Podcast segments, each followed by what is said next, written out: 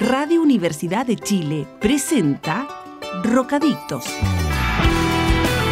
Un espacio destinado a la divulgación de las ciencias de la Tierra y la comprensión de los eventos y desastres naturales en nuestro país y el mundo. Conducen periodistas, académicas y académicos de la Facultad de Ciencias Físicas y Matemáticas de nuestra Casa de Estudios. Bienvenidos a Rocadictos. Rocadictos. Bienvenidas y bienvenidos a un nuevo miércoles de Rocadictos, el programa sobre ciencias de la Tierra de la Radio Universidad de Chile, que hacemos entre los departamentos de Geología y Geofísica de la Facultad de Ciencias Físicas y Matemáticas de la Universidad de Chile, junto al Centro de Ciencia del Clima y la Resiliencia, CR2. Miércoles 2 de noviembre, queda nada para que finalice el año y una nueva temporada también de Rocadictos. Mi nombre es José Ojeda y les acompañaré en esta jornada junto a dos de nuestros panelistas inestables. Estamos con el académico del Departamento de Geofísica, Daniel Díaz, y la investigadora adjunta del CR2, Cecilia Ibarra. ¿Cómo están? ¿Cómo se encuentran Daniel, Cecilia? Bien, pues, con ánimo. Después del fin de semana largo estamos descansados. sí, descansados. Es verdad, es verdad. En el programa hoy día, después de justamente este fin de semana largo y este comienzo de noviembre, en un par de minutos más estaremos con Carlos Benavides, investigador y subdirector del Centro de Energía de la Universidad de Chile y magíster en Ciencias de la Ingeniería, mención Ingeniería Eléctrica de la misma Casa de Estudios e integrante del Observatorio de Carbono Neutralidad para Chile, con quien estaremos conversando sobre el trabajo de dicho observatorio. Pero antes de entrar en conversación con Carlos, como todas las semanas, repasaremos algunas noticias relacionadas a ciencias de la Tierra eh, Daniel, tengo entendido que tú tienes una noticia súper interesante para comenzar. Sí, sí, claro, podemos partir con la que, con la que tengo yo. Eh, yo encontré en varios medios durante la semana recién pasada eh, hartas noticias relacionadas a este tema. y es que en un proyecto de la Unión Internacional de Ciencias Geológicas y la UNESCO se seleccionaron 100 lugares del mundo de extraordinaria relevancia para comprender la Tierra y su historia. Y tres de esos sitios están en Chile. Entonces se, hizo un concurso como mundial de geositios eh, en, este, en, el, contexto de este, este, este proyecto y eh, salieron elegidos tres eh, de Chile. Los candidatos que presentó Chile los presentó el Servicio Nacional de Geología y Minería. Y estos tres lugares son Torres del Paine, lo que dice del Tatio, y un lugar que tal vez es menos conocido, que son los Puquios del Salar de Yamara. ¿Habían escuchado ustedes de los Puquios del Salar de Yamara? Nunca. Nunca, nunca. ¿Y, de lo que hizo Reltatio habían escuchado? Sí. Ya, sí, sí. Torres del Paine también. Ya. no, los puquios de de Llamara, claro, son, eh, es una, mm, son, en el fondo, puquio significa manantial en, en quechua. Eh, entonces son manantiales que salen en un salar. Eh, el salar de Yamara se encuentra como en la región de Tarapacá, cerquita de la región de Antofagasta, como al sur de la, de la, de la región de Tarapacá. Eh, no tan lejos de la ruta 5 norte, de hecho, en, queda como en la zona central de, la región de Tarapacá, eh, y es un lugar que, es relevante y que se presentó en esta lista, porque según indicaban algunos colegas en algunos medios, eh, son en el fondo lugares donde se alojan microorganismos extremófilos, en, en particular en ese lugar. Y, estos extremófilos, eh, y estos particularmente estos que, se encuentran en estos, en estos puquios, son similares, se supone, a los que dieron origen como a, cambios climáticos muy, muy importantes que sucedieron hace mucho tiempo atrás. Eh, cuando la Tierra se originó, digamos, y después que se comenzó a desarrollar, la atmósfera, por ejemplo, tenía muy poco oxígeno. Y fueron microorganismos como estos los que llenaron la atmósfera de oxígeno y hicieron que nosotros después pudiéramos venir vivir aquí y y abastecernos de un oxígeno que ya estaba disponible, porque originalmente no había. Entonces, esa, esa, relevancia de estos microorganismos se trata de preservar a través de, este lugar, de este sitio que está en Chile. Daniel, ¿y qué son estos tipos de microorganismos que comentabas?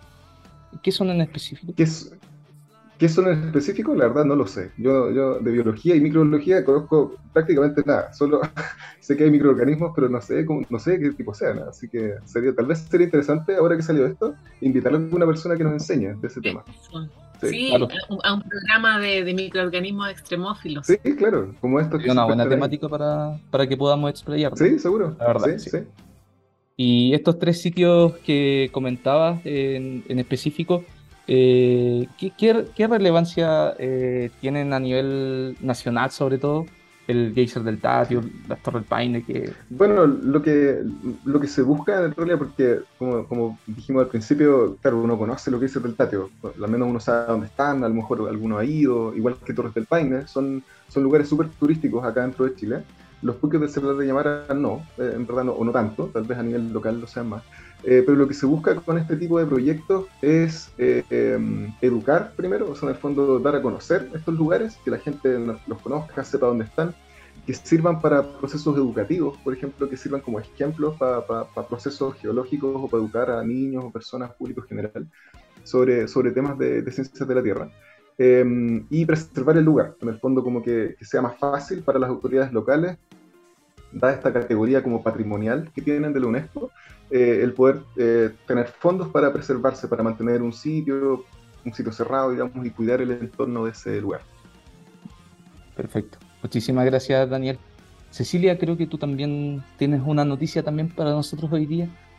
Sí, una muy buena noticia, porque una noticia que va además con felicitar al SEGA que mm, va a desarrollar un, proyecto de climatización con geotermia de un jardín infantil en el norte, en Antofagasta, el jardín, un jardín que está en Chiu Chiu y que se llama Los Conejitos Blancos. Así que vamos a mandar un saludo también a Chiu Chiu, al jardín y sobre todo al gobierno regional que es el que, el que se la está jugando por, por introducir la, geotermia, por hacer este proyecto que tiene, por supuesto, un impacto demostrativo, además del impacto directo eh, para la comunidad del jardín infantil que pueda disfrutar de un ambiente climatizado con geotermia de baja, de baja entalpía durante todo el año, eh, porque lo que van a hacer es instalar una bomba geotérmica y usar la energía geotérmica de baja entalpía, es decir, la que está bastante cercana a la superficie de, la Tierra, ¿verdad? Em, y esto, bueno, esto va en la línea de proyectos que ha hecho el SEGA en Aysén. Em, en el libro que ya hemos comentado, el libro Historia de la Geotermia, también ahí hay un capítulo dedicado a todos los proyectos que se hicieron en Aysén y cómo también el gobierno regional y otras, otras instancias de la región fueron, fueron los pioneros, los que, los que hicieron, impulsaron este desarrollo. Y ahora eh, también así está pasando con el Fondo de Innovación para la Competitividad Regional, el FIC, de Antofagasta, en que las autoridades eh, le dieron el vamos a este proyecto. Así es que felicitaciones a todos ellos. Linda Daniele, investigadora del SEGA y del Departamento de Geología va a estar a cargo, así que ojalá que, tengamos más noticias y, la comunidad eh, que también se, se, integre, participe y conozcan de esta experiencia que, las educadoras al parecer lo ven muy, muy coherente con cómo ellas enseñan a, sus niños en temas de sustentabilidad, eh, etc. Así que eso, mandamos todas nuestras buenas vibras para este proyecto. Muchísimas gracias Cecilia. Es muy importante también eh, lo que comentabas de que este es el primer proyecto eh, de desarrollo de geotermia somera por parte del SEGA en el norte del país. Eh, ya se habían realizado proyectos, como comentabas, en Aysén, también en, el, en Los Ríos, con financiamiento del gobierno regional, y también en, la Araucanía, con apoyo del Ministerio de, Energía, eh, en la escuela Curacautín, en la escuela de, en la escuela de Curacautín. y bueno, este es el primer proyecto que se espera que sea el primero de muchos eh, ojalá en el norte del país por parte de Sega. Y eso, muchísimas gracias Cecilia. Y... Yo agregando más que son proyectos de gran valor social y ambiental, pero que además eh, tienen, le dan un espacio hasta a la tecnología en su etapa más emergente, porque hay que hacer masa crítica para que sea económicamente más rentable. Entonces, estos proyectos con, con valor social dan ese espacio. Claro. Es muy importante lo que comentabas y también eh, justamente relacionado a eso, lo que comentabas sobre el proyecto de SEGA eh, de desarrollo de geotermia somera en un colegio de Antofagasta, ¿sabían que el potencial geotérmico de Chile alcanza los 40.000 megawatts? Sí, Chile es un país que perfectamente se puede descarbonizar sin necesidad de grandes extensiones solares o eólicas. La solución está bajo nuestros pies. Conoce más del Centro de Excelencia en Geotermia de los Andes ingresando a www.sega-uchile.cl. ¿Les parece si vamos con nuestra primera canción? Escuchemos a Los Prisioneros con la canción Muevan las Industrias. Están paradas esperando a las manos que decidan hacer andar. La neblina las rodea y las oxida y ya piensan en petrificar las industrias. Muevan las industrias. Las industrias. Muevan las industrias. Cuando vino la miseria los echaron, les dijeron que no vuelvan más. Los obreros no se fueron, se escondieron, merodean por nuestra ciudad. Las industrias, muevan las industrias.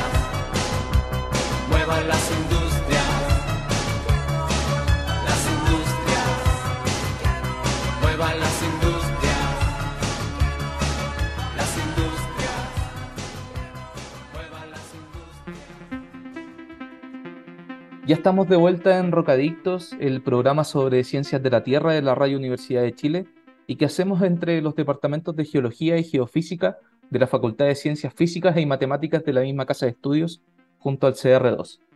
Queremos saludar con mucho cariño a todas las personas que nos están escuchando en Valparaíso, en Radio Placeres 87.7 FM, en Talcahuano, justamente en Radio Talcahuano 103.7 FM en directo y miércoles, y por supuesto a todas y todos los auditores de la Radio Universidad de Chile también en directo a través de la 102.5 FM y radio.uchile.cl en su señal online. Y como les habíamos comentado, en un inicio del programa, en este Rocadictos, estaremos conversando con Carlos Benavides, quien ya nos acompaña en el programa. Carlos es investigador y subdirector del Centro de Energía de la Universidad de Chile, magíster en Ciencias de la Ingeniería, mención Ingeniería Eléctrica de la misma Casa de Estudios e integrante del Observatorio de Carbono Neutralidad para Chile. ¿Cómo está, Carlos? Muy bien, gracias. Gracias por la invitación al programa. Muchas gracias a usted por estar junto a nosotros. Lo primero que queremos preguntarle, Carlos, es ¿qué es el Observatorio de, eh, la Carbono Neutralidad y en qué consiste el trabajo de este observatorio? Bueno, el observatorio es una iniciativa que tiene como objetivo principal monitorear de manera independiente la meta de carbono neutralidad que propuso Chile en su último compromiso internacional de, mitigación de gases de invernadero, estos compromisos eh, que se hacen ante la Convención Marco de Cambio Climático, que vienen desde la COP de París, que se actualizaron ahí en el contexto de la COP de Chile, pero que en realidad, como todos ustedes saben ahí, es una COP media fallida que después se tuvo que trasladar a España, hubo problemas y Chile eh, adquirió voluntariamente un compromiso de ser carbono neutral hacia el año 2050. Eh, la iniciativa busca monitorear esa meta de cumplimiento. Entonces, si nos puedes contar por qué necesitamos ese observatorio, ¿no hay otras formas de monitoreo? ¿Es por lo que tú dices de que sea independiente? ¿Por, qué es importante tener este observatorio de carbono neutral? Eh, bueno, en Chile los compromisos de mitigación de gases de efecto invernadero, eh, que quizás para los que no, no, conocen tanto de este tema, es generalmente la temática del cambio climático, se ha separado en dos, en dos como áreas, la área de adaptación que busca de alguna forma prepararse ante los eventuales cambios climáticos que pudiera tener el, efecto del cambio climático, aumento de temperatura, de lluvia, y por otra parte está la componente de mitigación, que busca de alguna forma cómo los países pueden contribuir a reducir sus emisiones de gases de efecto invernadero y contribuir a esta meta de estabilizar el incremento de temperatura a nivel global. Entonces Chile eh, lleva varios años estableciendo compromisos que se enmarcan dentro, dentro de esta estrategia a nivel global. Eh, eh, algunos compromisos voluntarios, otros más, más vinculantes.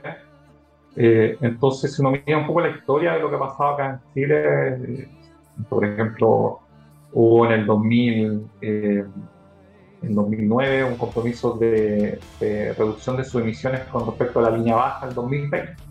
Un compromiso voluntario, y les comprometía a reducir sus emisiones en un 20% con respecto a una línea base que se iba a proyectar eh, desde el año 2017. Eh, el año 2020, como todos ya pasó hace rato y nunca hubo alguna verificación de si Chile cumplió o no ese compromiso, ese compromiso eh, voluntario. Era voluntario, pero igual uno podría haber verificado si Chile cumplió o no ese, ese compromiso que en algún momento después, la COP de París, Chile nuevamente hizo un compromiso de, mitigación, el, el, cual fue actualizado hace poco, en el año 2021 se, hizo el lanzamiento. Y bueno, pasaron como cinco años y uno y verifica ahí que eh, Chile cumplió ese compromiso que se había propuesto en el año 2015. Tampoco nunca hubo un pronunciamiento oficial, que entre el 2015 y el 2021 la trayectoria de emisiones iba de acuerdo a ese compromiso que originalmente había establecido que se había establecido en la, en la COP de París. Eh, entonces como que ya tenemos una historia de que Chile ha establecido compromisos, pero como que cuesta de alguna forma tener una, un monitoreo del nivel de cumplimiento. O lo que busca este observatorio ir monitoreando de manera eh, independiente estas metas de reducción de emisiones de gases de efecto invernadero. Por otra parte, hemos identificado que hay ciertos vacíos de información. Uno de los principales instrumentos que tienen los países para medir su, nivel de cumplimiento de estas metas de reducción de emisiones son los inventarios de gases de efecto invernadero, que lo elaboran todos los países de acuerdo a directrices internacionales. Eh, entonces, en Chile, de hecho, los ministerios se encargan de elaborar esos inventarios de gases invernaderos. El último inventario oficial que tiene Chile es del año 2018. Ya estamos en el año 2022 y el último inventario que tiene Chile oficial es del año 2018. O sea, hay como cuatro años ya de retraso con respecto a cómo saber cómo van las emisiones a nivel Si nos imaginamos que eh, Chile tiene dentro de estos compromisos también una meta de corto plazo al año 2030. Chile se comprometió a que sus emisiones del año 2030 sean menores a 95 millones de toneladas de CO2. La idea es que no lleguemos al 2030 sin saber si estamos cumpliendo o no esa meta de, reducción. ¿Y para qué en el año 2050? Entonces, lo que busca también la, el observatorio es poder actualizar también de manera independiente el inventario de gases de efecto invernadero del sector de energía en una primera etapa. Ahí vamos a ir viendo más adelante y si podemos de alguna forma extendernos a otros sectores.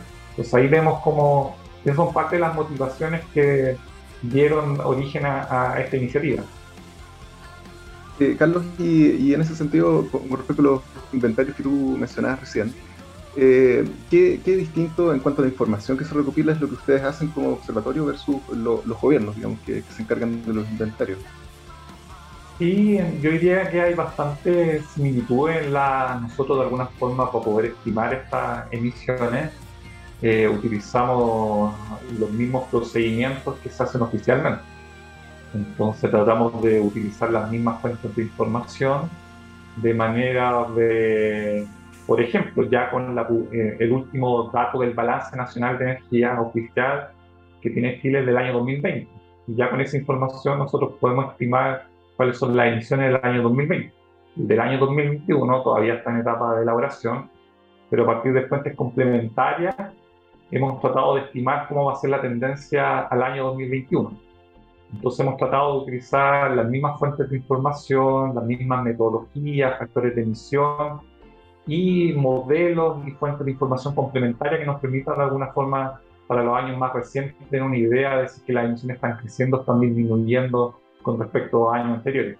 Recordemos que estamos en Rocadictos conversando con Carlos Benavides, investigador y subdirector del Centro de Energía de la Universidad de Chile, magíster en Ciencias de la Ingeniería, mención Ingeniería Eléctrica de la misma Casa de Estudios e integrante del Observatorio de Carbono Neutralidad para Chile. Carlos, eh, relacionado a lo que estaba comentando recién, ¿cómo se relaciona o complementa el trabajo del observatorio con otras instancias como por ejemplo el Observatorio de Cambio Climático eh, que lidera el Ministerio de Ciencias, Tecnología, Conocimientos e Innovación? Sí, el, ahí hay un alcance enorme, pero como decía anteriormente, eh, generalmente las temáticas de cambio climático se han abordado desde la mirada de la adaptación, la mitigación, aunque en, en estricto rigor hay un vínculo interesante entre ambas temáticas. Uno no puede separar la problemática eh, de esa forma, pero este observatorio que tú mencionas de que lidera el Ministerio está más enfocado a lo que tiene que ver con el impacto del cambio climático en, en, el clima, como el efecto del cambio climático pudiera estar afectando ya a Chile, ya sea en aumentos de temperatura, derretimiento de los glaciares, etc. Entonces, este observatorio lo que busca es eh, medir variables climáticas, tienen sensores instalados en distintas partes, lo que va a ir haciendo y monitoreando cómo va evolucionando el clima y cómo nos vamos, ojalá, eh, para que no nos se vea tan afectados producto del fenómeno del cambio climático. En cambio, el Observatorio de Carbono Neutralidad está más enfocado en la parte de mitigación, en la parte de, de, cuáles son los causantes de estos gases que producen el efecto del cambio climático. Lo que nosotros buscamos en el observatorio es tratar de contribuir a que Chile pueda reducir sus emisiones de gases de efecto invernadero y, como decíamos anteriormente, ir monitoreando esas emisiones, que efectivamente van a la baja y vamos en línea con estas metas de carbono neutralidad. Carlos, ¿nos puedes contar cuál es el equipo que hay detrás de este observatorio? ¿Quiénes, quiénes trabajan? ¿Qué hacen? Sí, eh, es un equipo eh, bastante amplio, bueno, un proyecto que se está desarrollando en conjunto con el CR2. donde ahí por el lado de Cerro está participando Susana, Augusto, Ignacio, eh, la Nicola, que nos está apoyando también en la parte de, difusión. Y por el lado del Centro de Energía hay varios investigadores que también están participando. Está Manuel Díaz, que está eh, participando, Rodrigo Palma, que es el director del Centro de Energía, está, eh, está Vicente Sepúlveda, que también ahí es parte del equipo que ha estado, eh, por así decirlo, del equipo de modelación detrás de, esta iniciativa del observatorio. Hay cálculos, hay simulaciones, eh, hay modelos matemáticos que nosotros corremos en nuestros servidores y que tratan de alguna forma proyectar emisiones, proyectar cómo se va a comportar el país. Entonces, como que hay varias personas involucradas que han participado también. Es importante mencionar ahí algunas personas del Departamento de Computación que nos no han apoyado, Ricardo Valdivia que estuvo apoyando ahí, es una labor importantísima en el desarrollo de la interfaz gráfica, que es donde visualmente se están reflejando los resultados que estamos ahí mostrando. O sea, eh, una cosa en la página web, que es donde ahí estuvimos trabajando harto en poder mostrar los resultados de una forma que sea entendible para el público en general. Y por otra parte está la gente que calcula, simula, los distintos sectores y proyectan las emisiones en para efectos de ir a hacer este seguimiento. También hay Sebastián Wiener, también es parte del equipo, ahí, se me estaba yendo a mencionarlo, pero bueno, hay varias personas. Y esto también se enmarca dentro de desarrollos que llevan ya varios años eh, elaborándose en esta energía. Son modelos que hay detrás en estas proyecciones que nosotros estamos haciendo. No fueron modelos que se desarrollaron en el último año, sino que llevamos hartos años desarrollando, perfeccionando estas herramientas, tratando de que cada vez proyecten de mejor forma, representen de mejor forma las distintas medidas de mitigación que se pueden implementar. Entonces yo diría que igual es un trabajo de varios años donde se han visto involucradas varias personas. Y espero no haber dejado ninguna fuera de, de las que no Alguna pudo haber quedado en el, en el tintero. Por lo menos dije mi jefe, así que...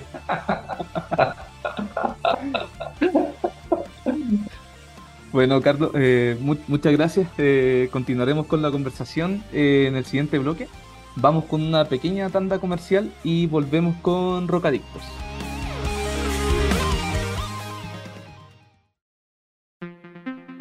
Estamos de vuelta en Rocadictos, el programa sobre ciencias de la Tierra de la Radio Universidad de Chile y que hacemos entre los departamentos de Geología y Geofísica de la Facultad de Ciencias Físicas y Matemáticas de la misma casa de estudios junto al CR2. Continuamos conversando con Carlos Benavides, investigador y subdirector del Centro de Energía de la Universidad de Chile, magíster en Ciencias de la Ingeniería, mención Ingeniería Eléctrica de la misma Casa de Estudios y representante del Observatorio Carbono Neutralidad para Chile. Carlos, eh, queremos preguntarle por qué el proyecto de, de este observatorio se desarrolla junto con Scotiabank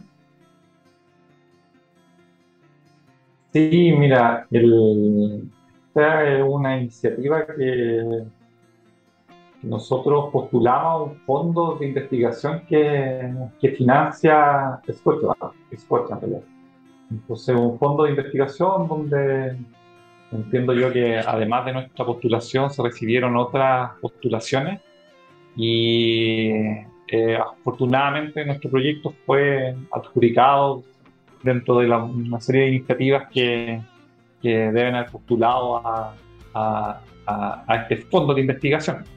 Y que ese es el origen de, por qué está involucrado esta, esa institución en nuestro desarrollo. Y que, por cierto, agradezco ahí eh, de tener ahí, contar con el apoyo de, ese desarrollo porque nos permite de alguna forma hacer este tipo de iniciativas. Y Carlos, eh, ¿qué destacarías de lo que muestra el observatorio? Si uno abre la página y mira la, información que hay ahí, los gráficos, ¿qué crees tú que es lo más destacable que se, se puede aprender de mirar esos datos? Eh, bueno, hay, yo diría que los análisis que se están haciendo dentro de esta iniciativa se resumen en tres principales resultados, los cuales se ven reflejados en distintas secciones de, de la plataforma. Por una parte está una estimación del inventario de gases efecto invernadero actualizado, Entonces uno puede ingresar a la página y ver una estimación del inventario hasta el año, el último año que estimamos, el año 2021, y a partir del 2022 hacemos proyecciones. Eso es uno de los principales resultados que tiene la plataforma. Hay una estimación de, desde el año 2018 al año 2021 de cómo se pudo comportar el, el inventario. De hecho, ese resultado también se encuentra ahí en la página principal. Si uno baja ahí, es uno de los principales indicadores. Y por otra parte, están las proyecciones que nosotros hacemos de manera independiente de que a partir de la implementación de las distintas medidas de mitigación que se han evaluado, se propuso Chile en su NDC, y en función de cómo estas medidas han ido evolucionando, nosotros hacemos una proyección de cómo serían las emisiones de gases de efecto invernadero de Chile en los próximos años. Es una proyección desde el 2022 hasta el año 2050. Eh, entonces, esta proyección del efecto agregado de las medidas de mitigación se puede encontrar y, y, bueno, y desafortunadamente los resultados no son tan optimistas en el sentido de que vemos que si solamente nos quedamos en las medidas de mitigación que se propusieron en el EDC, probablemente no vamos a cumplir ninguna de las metas que se ha propuesto. Tenemos una meta tenemos unas metas de corto plazo y unas metas de largo plazo. Las de corto plazo son estas reducciones de emisiones al año 2030, que Chile se compromete a reducir sus emisiones por debajo de los 95 millones de toneladas de CO2. Hay una meta que se llama el presupuesto de emisiones, que es la sumatoria de las emisiones entre el año 2020 y 2030, que Chile se comprometió a que este presupuesto de emisiones sea menor a 1.100 millones de toneladas de CO2 vemos que en el corto plazo, así como vamos, probablemente no se van a cumplir ninguna de estas dos metas. Y en el largo plazo, probablemente tampoco se cumple la meta de la carbono neutralidad. Y eso de alguna forma refleja la necesidad de poder acelerar la implementación de las medidas que fueron incorporadas en este y también incorporar nuevas medidas que se puedan agregar a las que ya se han estado evaluando en el sector público. Eh, y también eh, hay otro resultado que, ya muestra más detalles, que, este presupuesto de emisiones que le mencionaba anteriormente también hay ciertos compromisos a nivel sectorial. Por el Ministerio de Energía, de acuerdo a lo que se planteó en la estrategia climática a largo plazo, eh, los distintos ministerios tienen cierta responsabilidad en la implementación de las medidas de mitigación que permitan reducir las emisiones de gases entonces, la plataforma también hace una estimación de cómo va a ser el nivel de cumplimiento de cada una de estas instituciones. Y también hay un análisis detallado donde hemos dejado algunas fichas descriptivas de las distintas medidas de mitigación. uno puede ver la medida de electromovilidad. Si le tiene una meta, por ejemplo, de, de, alcanzar un 60% de participación de, de vehículos eléctricos particulares, y un 100% de, de vehículos eléctricos en el sector público. Entonces uno puede ingresar a las pistas de cada una de estas medidas de investigación y, ver ahí cómo está avanzando, cómo está avanzando actualmente la implementación de estas medidas. Y nos vamos a dar cuenta que igual algunas de ellas están atrasadas. Eh, no sé, pues Chile tiene una meta de alcanzar por lo menos un 70% de participación de hidrógeno en camiones, es decir, que el 70% de los camiones en 2050 sean, utilicen hidrógeno en vez de diésel y actualmente tenemos eh, cero camión en circulación. Entonces, si uno tiene, ingresa a la página, a la plataforma, uno puede ver ahí las estimaciones que nosotros estamos haciendo del nivel de cumplimiento actual de estas medidas de mitigación. Carlos, y, bueno, ya nos contaste varias cosas sobre, sobre digamos, proyecciones que se pueden hacer. Em, ¿Hay otras conclusiones que se puedan sacar u otros datos que tú quieras destacar, digamos, de, la, de, las observaciones que ustedes han hecho? Eh, eh, no, yo, yo creo que reforzar un poco lo... Esto es una plataforma que nosotros esperamos los resultados que aparecen ahí, que estamos dejando de manera abierta a todo el público esperamos ir actualizándolo por lo menos trimestralmente. Esa es como nuestra meta de, ir actualizando los resultados que estamos dejando públicos lo, lo, más frecuentemente posible.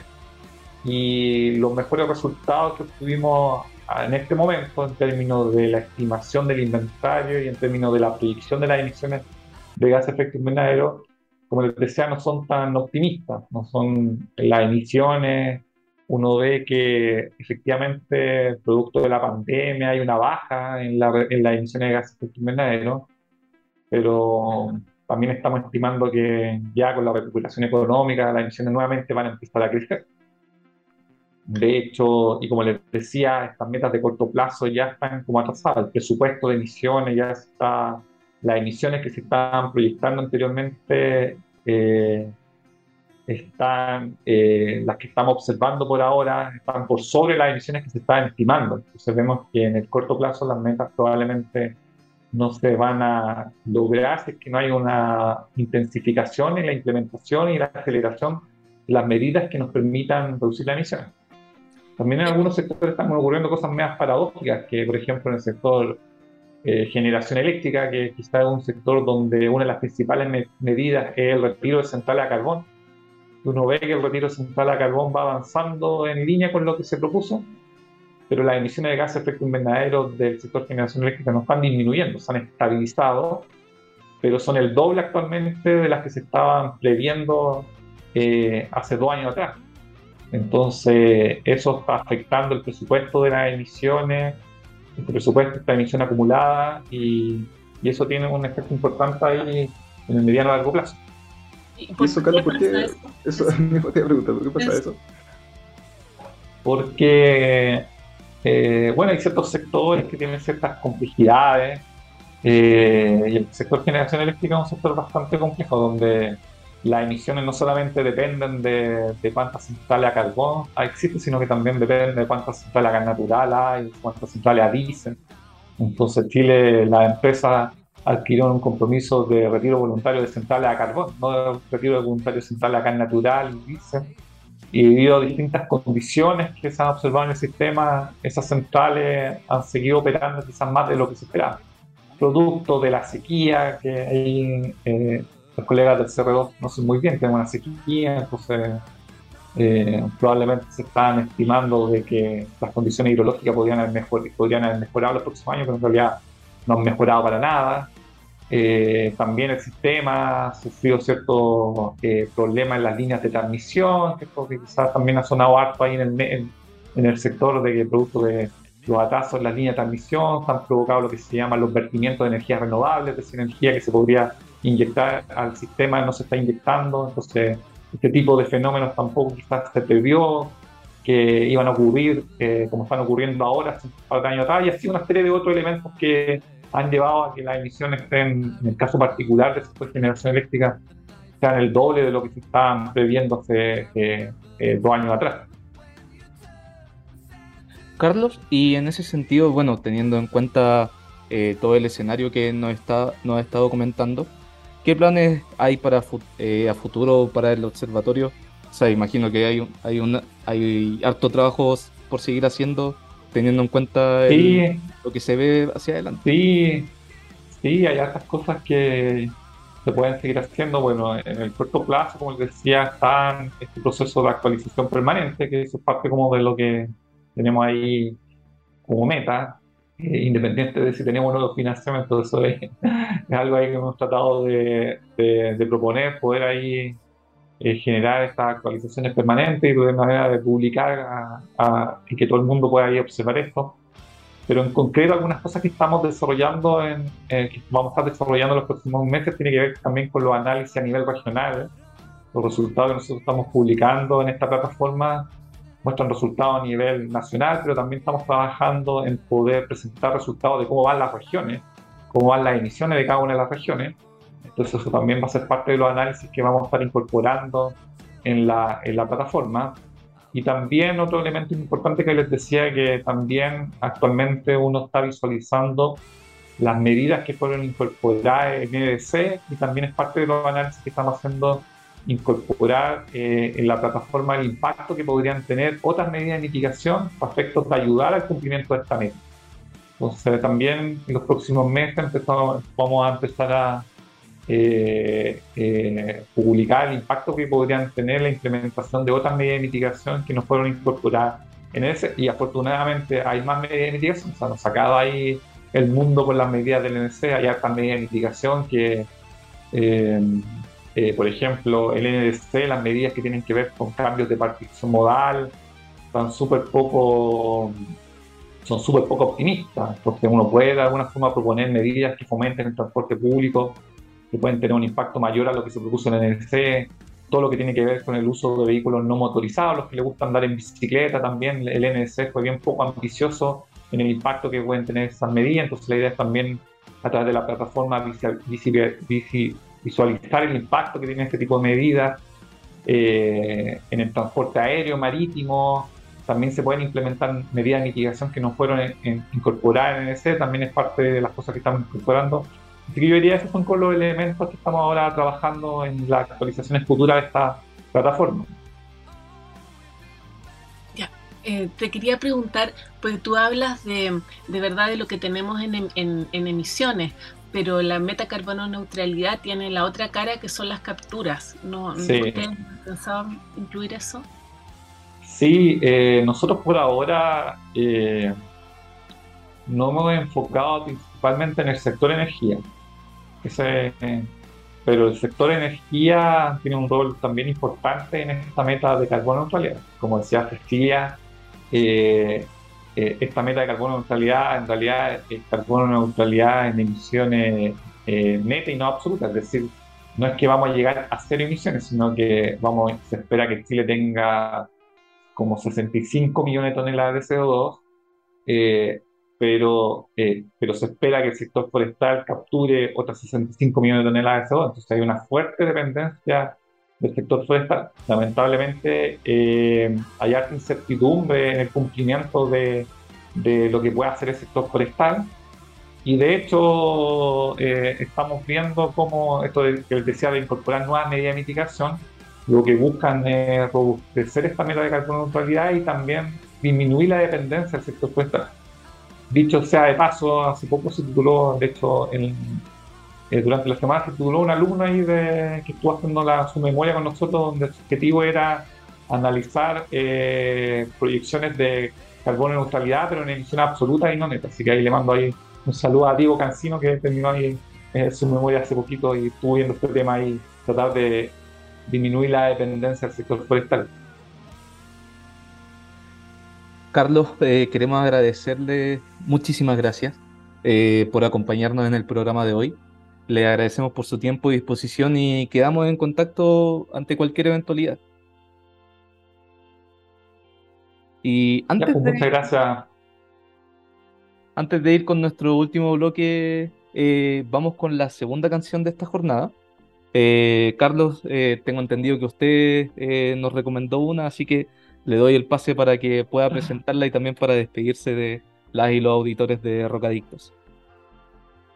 Sí, bueno, ahí me pidieron proponer una canción. Bueno, ahí propuse una de un grupo que cuando era joven me gustaba. y a propósito que ahora vienen a los Palusa por primera vez ahí, me gustaría ahí que publicara y escuchara Always de Blink 182, así que eh, tampoco soy tan viejo, así que con esa canción también hay. eh, recuerdo ahí un pasado no tan lejano, así que ojalá que les guste la canción. Muchas gracias, Carlos.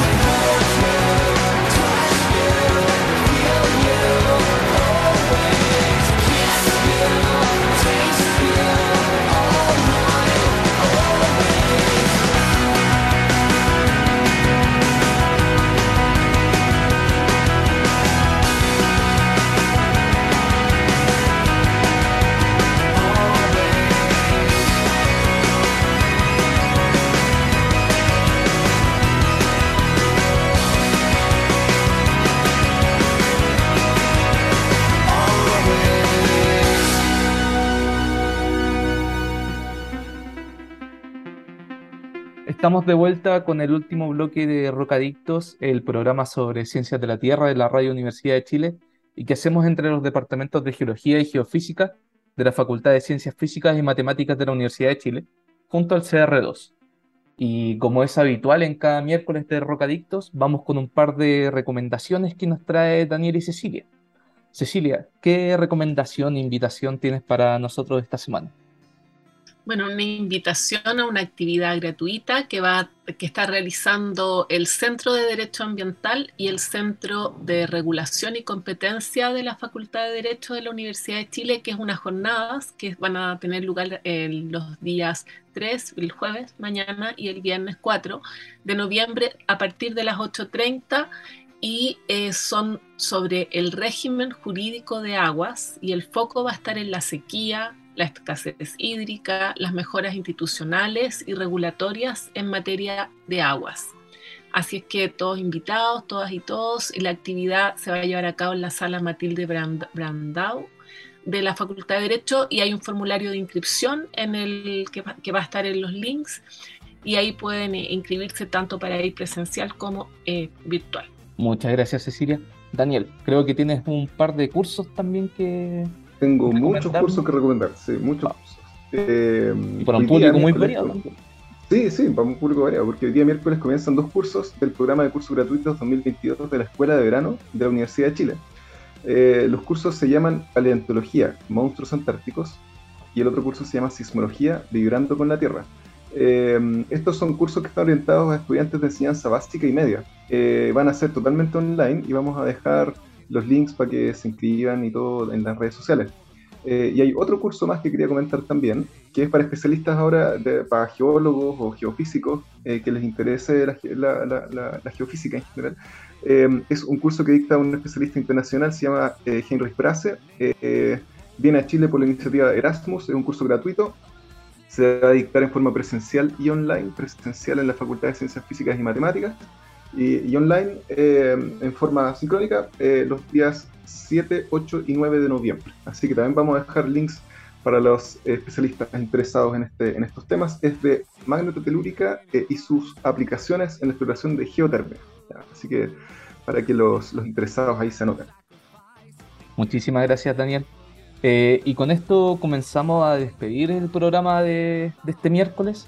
Las y los dejamos invitados a seguir eh, todas nuestras redes sociales para estar al tanto de nuestros siguientes programas y también para ver las recomendaciones que acabamos de mencionarles eh, sobre los dos cursos que comentó Daniel y las jornadas de, eh, del régimen jurídico de las aguas del Centro de Derecho Ambiental y del Centro de Regulación y Competencia de la Facultad de Derecho de la Universidad de Chile. Nos encuentran en Twitter como arroba rocadictos y en Facebook e Instagram como rocadictos-uchile. Recuerden que pueden oír nuevamente este programa en la sección Vuelve a escuchar de la Radio Universidad de Chile en www.radio.uchile.cl. Muchas gracias a todas y todos por su tiempo y les enviamos un gran abrazo y nos encontramos la semana que viene en un próximo programa de Rocadictos. Hasta luego.